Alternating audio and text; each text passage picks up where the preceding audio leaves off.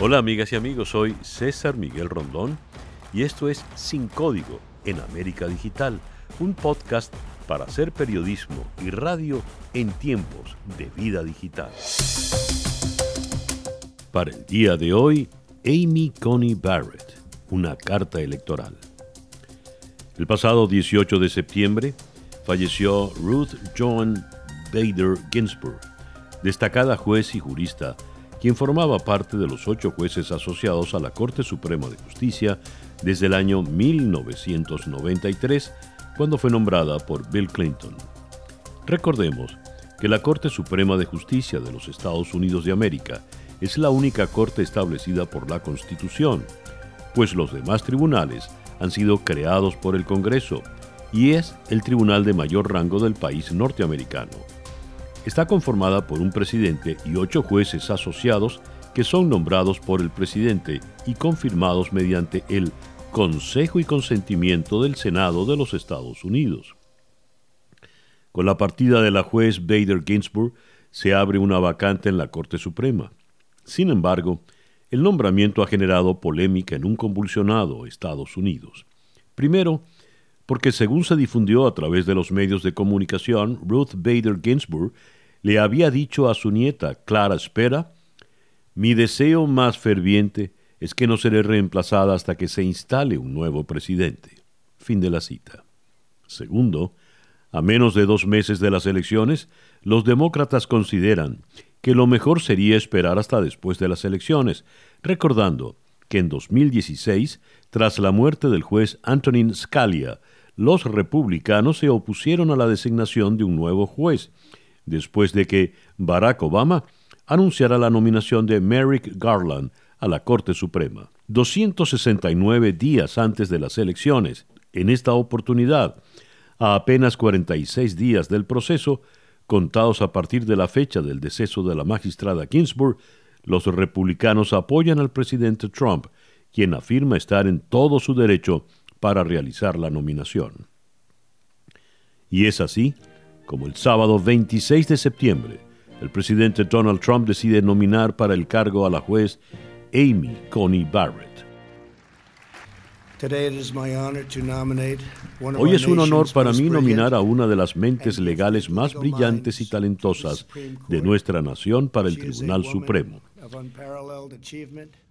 Ella es una mujer con logros inigualables, un intelecto imponente, credenciales excelentes y una lealtad inquebrantable a la Constitución.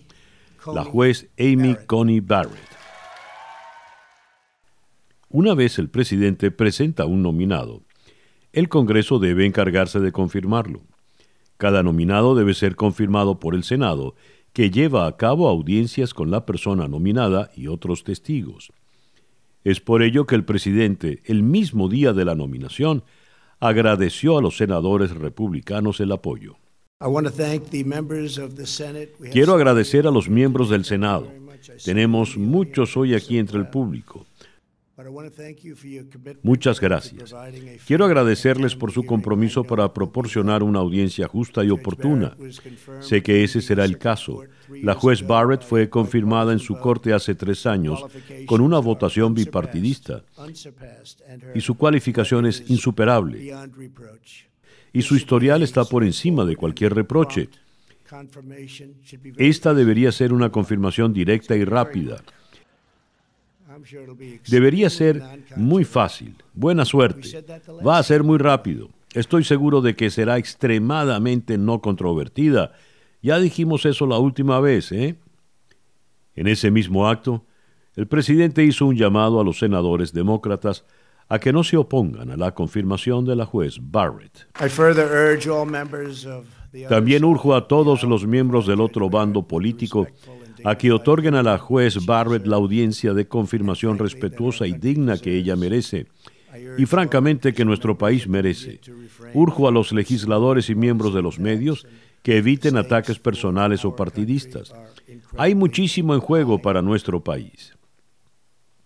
La juez Amy Coney Barrett, de 48 años, nació y se crió en Nueva Orleans, Luisiana. Su madre era profesora de francés y su padre era abogado. Se graduó en la Universidad de Notre Dame con honores. Fue la mejor en su clase. Luego trabajó como asistente legal para el juez de la Corte Suprema Antonin Scalia y otros jueces de la Corte Federal antes de regresar a su alma mater como profesora de Derecho. Actualmente es juez de la Corte de Apelaciones del Circuito 11 con sede en Chicago. Está casada con Jesse Barrett, un ex fiscal federal que ahora es socio en una firma legal de South Bend, Indiana.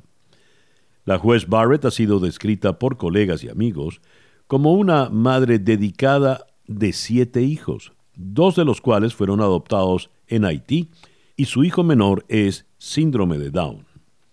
Según la describe una nota publicada por la agencia EFE, la juez Barrett es la antítesis de la juez Ginsburg, sobre todo en lo que se refiere al aborto. La fallecida juez protegió ese derecho a toda costa, mientras que la nueva magistrada se ha posicionado en varias ocasiones a favor de restringir el acceso a ese procedimiento. Sin embargo, la señora Barrett no ha llegado a decir si se pronunciaría a favor de anular el fallo judicial de 1973 con la que la Corte Suprema legalizó en la práctica el aborto en Estados Unidos. En declaraciones al público en la Casa Blanca, la señora Barrett prometió que tendrá presente el legado de la señora Ginsburg, a la que alabó por haber roto los techos de cristal impuestos sobre las mujeres y de la que dijo ha ganado la admiración de las mujeres de todo el país. Busco la justicia hace más de 20 años, cuando trabajé con el juez Scalia, pero las lecciones que aprendí aún resuenan en mí. Un juez debe seguir la ley tal como está escrita. Los jueces de la Corte Suprema son vitalicios y tienen en su poder decisiones trascendentales en temas como el aborto, los derechos de los migrantes, la privacidad, la pena de muerte y la tenencia de armas. Con la llegada de Barrett a la Corte Suprema, la balanza se inclinaría hacia el lado conservador. Según un despacho publicado por France 24, la juez Barrett comparte su visión con el presidente en temas polémicos. En los tres años que lleva como juez de apelación, ha defendido las posiciones legales conservadoras en asuntos claves al votar a favor de las políticas migratorias de Donald Trump, mostrar su apoyo a los derechos de posesión de armas y su oposición a la ley de salud impulsada por el expresidente Barack Obama, conocida como Obamacare. También fue autora de un fallo que facilita que los estudiantes universitarios acusados de agresiones sexuales en el campus demanden a sus instituciones. Pero ¿quién es en realidad Amy Coney Barrett? La pregunta se la hacemos al periodista Joel Gutiérrez, quien recientemente escribió una crónica al respecto para La Voz de América. Buenos días, un gusto estar con ustedes y te agradezco la, invitación a, participar en este programa. Bueno, esta, esta joven, ella, ella es de Nueva Orleans, del sur de Estados Unidos. Eh, viene de una familia eh, conservadora, eh, católicos. Y hay que estar claro, ¿verdad? Que toda la que es la franja del sur de Estados Unidos pues tiende a, ser religiosamente más conservadores que en el norte de Estados Unidos. Ella viene de Nueva Orleans desde pequeña.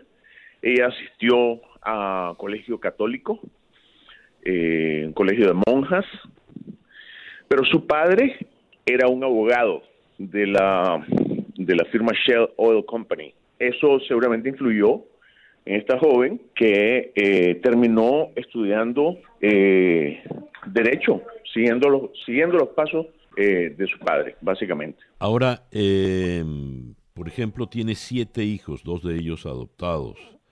Sí. uno es síndrome de Down esto eh, habla mucho y su condición de católica de que, por ejemplo, podrá revertir eh, leyes eh, contra el aborto y revertir algunas, algunos avances en temas de la independencia de la mujer. ¿Qué se piensa con, con relación a esto, Joel? ¿Qué se dice? A ver, lo que no, yo no he escuchado de que ella vaya, pudiese revertir algunas cosas en el avance de los derechos civiles de la mujer. Lo que sí se ha hablado es dos temas eh, en los que ella podía incidir a muy corto plazo. Perdón, y uno es el tema del, de la ley del cuidado médico accesible, mejor conocido como Obamacare, ¿verdad? Que es algo eh, sobre lo que el presidente Trump ha venido hablando de eliminar esa ley porque la consideran que es inconstitucional, porque obliga a algunos empleados, a algunas empresas a hacer cosas con las que pueden o no estar de acuerdo, en fin. Eh, ese es un tema para, otro programa completo. Eh, pero eh, ella se cree que pues sí podría incidir derogando la ley de Obamacare. El problema con eso es que hasta ahora pues el Partido Republicano no ha presentado cuál sería la alternativa, porque si la alternativa es suprimir esa posibilidad, ese posible acceso a atención médica, pues sería un problema, ¿no? Simplemente eliminándola y no eh, reemplazándola con otra opción mejor. Eh, pero se habla de que ella sí podría eh, a, tomar una decisión sobre eso, que estando ya ella instalada, se presentaría algún tipo de recurso contra la ley Obamacare y que con su voto se podría sacar una resolución que eliminara el Obamacare. Ese es uno de los temas. Y el otro tema es en cuanto al aborto, pero no necesariamente, el tema del aborto es un tema que tiene ya, eh, a ver, 72, fue el caso Roe versus Wade, fue como en 1972. Exacto, el año en que nació precisamente eh, Amy Coney Barrett. 48 años. Entonces, esa, es una ley que ya lleva eh, en los libros legales muchísimo tiempo y han habido muchísimas eh, decisiones judiciales eh, subsiguientes, lo que aquí en el sistema legal estadounidense le llaman los precedentes. Se han ido tomando otras decisiones relacionadas al aborto, amparadas en Roe versus Wade, eh, y todas esas otras decisiones judiciales eh, posteriores han creado todo un andamiaje legal que le llaman eh, precedentes, ¿verdad? Que, que es difícil que de un plumazo se va a eliminar absolutamente todo eso. Lo que podrían hacer, lo que podría hacer esta jueza es restringir, restringir el acceso ayudar a restringir el acceso eh, al aborto. ¿De qué manera? Decir, bueno, después de los tres meses o después de los cuatro meses de embarazo no se puede hacer un aborto. Porque hay un, uno, un sector de la población que dice, no, el aborto se debería poder hacer hasta el día antes de que el niño nazca. Ya. Bueno, Joel, estaremos muy pendientes de lo que haga en la Corte Suprema esta joven juez. Muchas gracias por atendernos, Joel, en la mañana de hoy. Era Joel Gutiérrez, periodista de La Voz de América. El martes 29 de septiembre, Amy Coney Barrett llegó al Capitolio para dar inicio a las reuniones con los senadores, paso previo ante las audiencias de confirmación que comenzarán a partir del 12 de octubre. La nominación de la señora Barrett ha enojado a los demócratas, que han insistido a los republicanos que permitan que quien sea elegido como próximo presidente el 3 de noviembre designe al sustituto para la vacante dejada por la muerte de la juez Ginsburg. Por su parte, el aspirante a la presidencia por el Partido Demócrata, el ex vicepresidente Joe Biden, señaló en su cuenta de Twitter, cito, las decisiones de la Corte Suprema afectan nuestra vida diaria y la Constitución fue diseñada para dar a los votantes una voz sobre quién toma esas decisiones.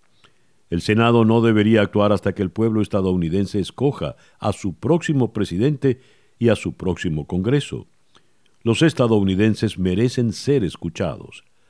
Hasta ahora, los republicanos tendrían la mayoría necesaria para designar a la juez Barrett a la Corte Suprema de Justicia.